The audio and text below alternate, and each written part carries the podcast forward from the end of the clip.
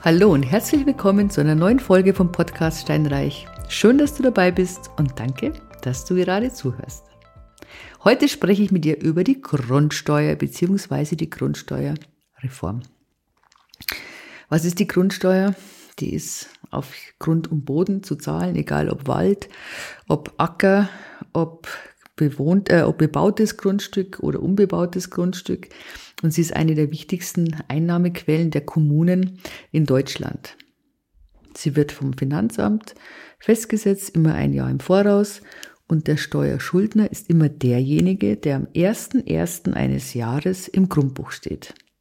Sprich, das heißt für dich, wenn du dir eine Immobilie kaufst und du bist vielleicht ab Juli stehst du im Grundbuch drin, bekommst nicht du die Aufforderung zur Steuerzahlung, sondern nach wie vor der alte Eigentümer und du musst ihm dann eben das Geld ersetzen. Du wirst erst im neuen Jahr dann angeschrieben. Die Grundsteuer, die berechnet sich aus drei Faktoren. Das ist der Einheitswert, der Steuermesssatz und der Hebesatz. Die Kommunen können den Hebesatz eben selbst bestimmen, selbst ändern. Und ja, wie gesagt, ist eine wichtige Einnahmequelle für die Kommunen. Im Jahr 2018 war das. Da hat das Bundesverfassungsgericht geurteilt, dass die Grundsteuer neu berechnet werden muss. Einfach deshalb, weil mit veralteten Einheitswerten gerechnet worden ist und das ist keine Gerechtigkeit und Steuergerechtigkeit ist eben wichtig und die Reform die zielt eben auf eine gerechtere Verteilung der Grundsteuer ab. Nochmal ganz kurz als Reminder, Grundsteuer und Grunderwerbsteuer ist nicht dasselbe. Du bezahlst die Grunderwerbsteuer an das Land. Die ist unterschiedlich in den unterschiedlichen Bundesländern. Bayern 3,5 Prozent, in Thüringen sind es, glaube ich, 6,5 Prozent, ähm, Bayern ist mit das günstigste Land in dem Sinn. Ich glaube, Sachsen-Anhalt ist auch noch relativ günstig, aber ich bin mir nicht ganz genau sicher. Das ist jedenfalls die Grunderwerbsteuer. Wird immer fällig, wenn jemand eine Immobilie kauft.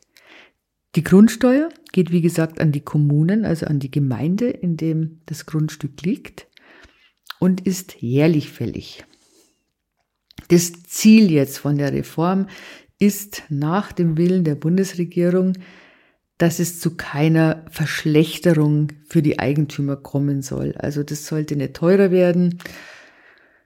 Ich weiß es nicht, ob es dann so sein wird. Ich kann es nicht sagen, weil wir haben ja tatsächlich ganz unterschiedliche Immobilienpreise. Ich meine, München kann man jetzt nicht vergleichen mit irgendeinem kleinen Dorf in Thüringen. Ja. Und ich weiß nicht, ob jetzt diese Reform die dann auch zum 1. Januar 2025, die da so als unbürokratisch, haha, fair und verfassungsfest, zumindest von der Bundesregierung so ähm, gesehen wird, ob das dann der große Bringer ist. Tatsache ist, es ist ein Wahnsinnsaufwand. Das muss man so sagen. Und was das Ganze noch so schwierig macht, die Länder, die machen das ganz unterschiedlich. Der eine braucht einen Bodenrichtwert, Bayern braucht man ihn zum Beispiel nicht. Angeblich ist Bayern eines der einfacheren Grundsteuererfassungsmethoden ähm, oder hat eine der einfacheren Grundsteuererfassungsmethoden. Ich muss ehrlich sagen, ich finde es schwierig genug und ich kann verstehen, dass da manche Menschen sagen, ups, gerade die Älteren, ich bin kurz davor, daran zu scheitern. Hand aufs Herz, wenn du eine Immobilie hast, hast du sie schon gemacht? Deine Steuererklärung? Ich glaube, dass normalerweise hätte das ja bis Ende Oktober alles erledigt sein müssen. Ist jetzt noch keine, oder 70 Prozent haben es noch nicht gemacht. Irgendwie so habe ich eine Zahl gelesen. Also wir haben jetzt Zeit noch bis Ende Januar. Und du musst es machen, du musst es proaktiv machen. Das Finanzamt kommt nicht auf dich zu und sagt, hallo, mach mal, sondern du weißt, du musst es machen, du musst dich anmelden bei Elster. Ähm, kannst du da das Formular eben ziehen oder du gehst zur Gemeinde und kannst dir das Formular tatsächlich direkt abholen. finde ich auch schon wieder ziemlich beschwerlich, jetzt gerade bei den älteren Menschen, die seit Jahrzehnten in ihrer Immobilie wohnen und vielleicht immobil sind, im wahrsten Sinne des Wortes, und die können dann zur Gemeinde gehen und können sich so einen, äh, diesen Vortrag abholen. Also ja, Un unbürokratisch sieht für mich anders aus. Es sind dort in den Vordrucken relevante, einige relevante Daten einzutragen. Ich tue mir jetzt ein bisschen schwer, weil, wie gesagt, jedes Bundesland macht es unterschiedlich. Ich kenne mich natürlich nur jetzt in Bayern aus und jetzt sagen wir mal so, ein paar Sachen sind so allgemein, also wie man jetzt eine Wohnfläche zum Beispiel richtig berechnet, weil du musst immer die Wohnfläche angeben. Also ein paar Sachen sind gleich, du musst die Grundstücksgröße angeben, du musst zum Beispiel deine Flurnummer angeben, du musst eben die Wohnfläche angeben. Und bei manchen Bundesländern musst du den Bodenrichtwert mit angeben. Die gibt's auch kostenlos. Normalerweise sind die kostenpflichtig, aber jetzt für den gewissen Zeitraum kostet eben die Nachfrage nach dem Bodenrichtwert nichts. Wo findest du denn das Ganze? Und da fängt schon an, gerade bei den Leuten, die jetzt Jahrzehnte in demselben Haus wohnen, die findest du in deinem Grundbuchauszug. Ja, und das, die ganzen Daten, das steht alles drin, die Grundstücksgröße. Es steht auch noch im äh, deinem Notarvertrag, wenn du den noch hast. Dann die Wohnfläche. Bei der Wohnfläche ist es so, wenn du eine Wohnflächenberechnung hast und du hast die bei der Steuer jahrelang angegeben bei vermieteten Objekten, ganz ehrlich, dann würde ich einfach dabei bleiben. Ich würde es da nicht anfangen, groß rumzumessen und nein, du nimmst es bei den vermieteten Objekten, was schon immer deine Angabe war in der Steuererklärung. Wie ist es bei den eigengenutzten Objekten? Oder wie ist es denn ja überhaupt so mit, den, mit der Wohnfläche? Bist du denn sicher, dass alles, was bei dir, was du bewohnst, ist es auch wirklich Wohnfläche? Wie ist denn Wohnfläche definiert? Sagen wir mal, du hast jetzt zum Beispiel deinen Dachboden ausgebaut. Irgendwann mal. Ist es dann Wohnfläche? Es gibt keine Baugenehmigung dazu. Also würde ich das nicht als Wohnfläche nehmen. Ist nicht genehmigt, ist keine Wohnfläche. Sprich, der Dachboden bleibt in Gänze heraus.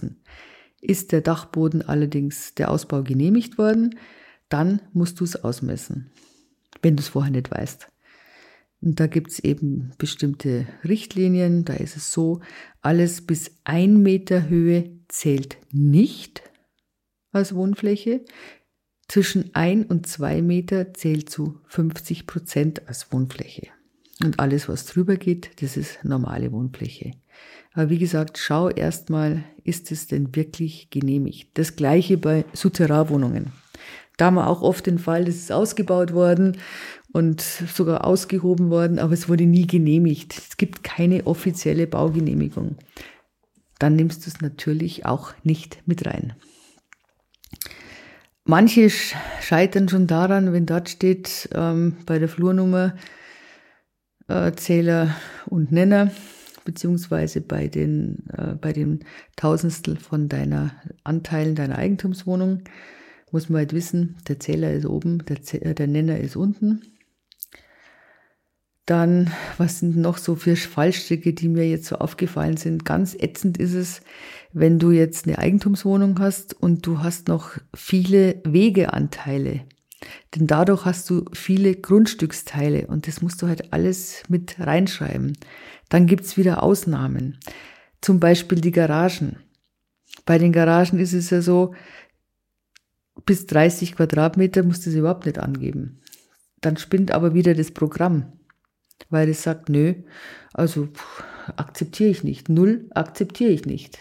Du musst irgendwas reinschreiben. Also das ist wirklich nicht so trivial, wie es ausschaut. Und da sind schon manche dran gescheitert und eben auch, wie gesagt, gerade viele Ältere. Aber lassen wir jetzt nochmal ganz kurz zur Wohnflächenberechnung gehen, weil das ist was, was allgemeingültig ist und unabhängig ist von, vom Bundesland was ist denn Ist denn der Keller eine Wohnfläche? Sagen wir mal so. Nein, ist er nicht. Ist der Speicher eine Wohnfläche? Ist er auch nicht. Ist er ein Abstellraum? Ja. Aber es ist ein Abstellraum außerhalb der Wohnung. Was ist mit dem Abstellraum draußen auf dem Balkon? Haben ja auch viele. Ist auch keiner. Ist außerhalb der Wohnung. Aber du, wenn du jetzt im Haus, in deiner Wohnung einen Abstellraum hast, dann ist, zählt der mit zur Wohnfläche.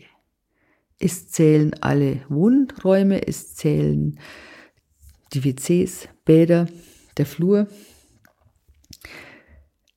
Wenn du das Ganze ausmisst, dann musst du tatsächlich das Zentimeter genau nehmen, äh, messen. Entweder du hast so ein Lasermessgerät oder du musst dich mit einem Zollstock abmühen und das kann auch manchmal blöd sein, wenn die so verwinkelt sind. Die Türnischen zum Beispiel werden nicht mitgerechnet. Du kannst es dir einfach machen, wenn du jetzt die Wandvorsprünge, wie jetzt zum Beispiel Schornsteine, die ziehst du ab, wenn die mindestens 1,50 Meter hoch sind und das sind die Schornsteine, weil die gehen ja durch.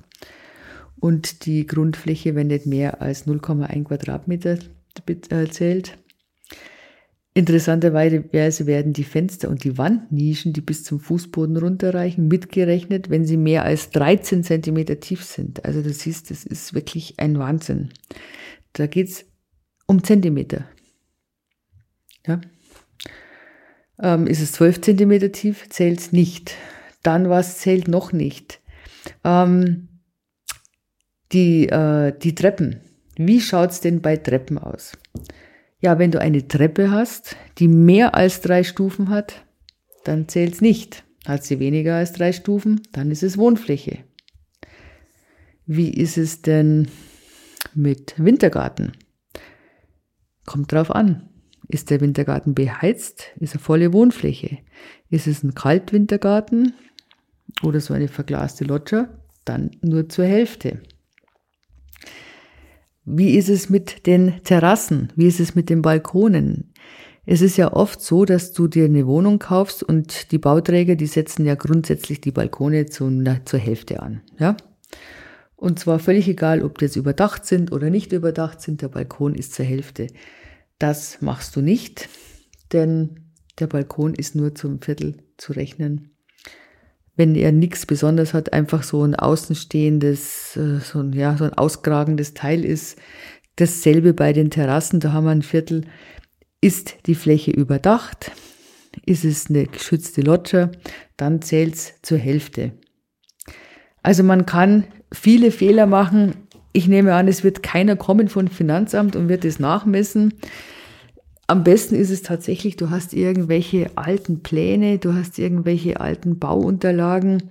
Frag da ruhig auch mal nach bei der Gemeinde, ob es noch Bauunterlagen gibt. Schadet nicht, wenn man die zur Hand hat. Ich habe jetzt gerade wieder die Erfahrung machen müssen, wenn es denn keine, wenn es ein altes Haus ist und keine Bauunterlagen mehr vorrätig sind in der Gemeinde und man fragt nach im Staatsarchiv, dann bekommt man zur Antwort gerne, aber das dauert drei Monate. Also auch damit muss man rechnen. Insgesamt ist es ein bürokratisches Monster. Es ist ungeliebt von allen. Es ist natürlich extrem ungeliebt jetzt von den Immobilienbesitzern, die mehrere Immobilien haben. Ähm, Wald wird wieder anders gerechnet und Acker und so weiter. Es ist tatsächlich auch ungeliebt von Steuerberatern. Ähm, die verdienen zwar eigentlich ganz gutes Geld damit, aber es ist eine klein-klein Arbeit und jetzt gerade zum Jahresende mit der Umstellung jetzt mit von dem Mindestlohn und so weiter sind die sowieso schwer beschäftigt. Die ganzen Jahresabschlüsse der GmbHs und so weiter müssen gemacht werden. Und jetzt noch diese ganzen Grundsteuererklärungen. Also glücklich sind die auch nicht drüber. Wie schaut's aus mit der Hilfe? Kannst du dir helfen lassen? Kannst du ja, aber ähm, du kannst es nicht zu deinem Makler gehen oder, oder zu der Sparkasse oder zu irgendjemanden und sagen, Mensch, mach mir das, du musst es selbst machen, du kannst dir gewisse Unterstützung holen, aber du musst es selbst ausfüllen. Ansonsten muss es tatsächlich einer ein Steuerberater machen. Oder vielleicht machen das ja die Lohnsteuerhilfevereine, das weiß ich nicht, ob die da Unterstützung geben. Jedenfalls nochmal ein bürokratisches Monster, viel, das viele Leute verunsichert und gerade bei den älteren Leuten, die stehen da schon teilweise wie der Ochs vom Berg. Ja, aber hilft nichts, da muss man durch und ab dem 1.1.25 ist es dann soweit. Wir schauen dann mal, ob es denn tatsächlich so ist, dass die Grundsteuer nicht steigt. Ich glaube es noch nicht. Die Erfahrung zeigt, dass dann plötzlich doch andere Werte rauskommen und das Finanzamt sagt, hoppala, das Haus ist ja doch größer, weil man ist ja so ehrlich und gibt dieses oder jenes an, was man vielleicht vorher nicht angegeben hat, beziehungsweise, wie ich gerade vorher gesagt habe, mit dem Ausbau, der nicht genehmigt war. Ähm, ja, ich bin davon überzeugt, es wird teurer, aber wir werden sehen. In diesem Sinne, wenn du eine Immobilie hast und du hast es noch nicht gemacht, denk dran, der 31.01. Bis dahin muss es gemacht sein. Wobei ich gar nicht weiß, ich habe noch gar nichts gehört von Sanktionen. Manche würden, die kommen bestimmt, aber wie die ausschauen, keine Ahnung. gut, dann bis zum nächsten Mal. Mach's gut. Tschüss.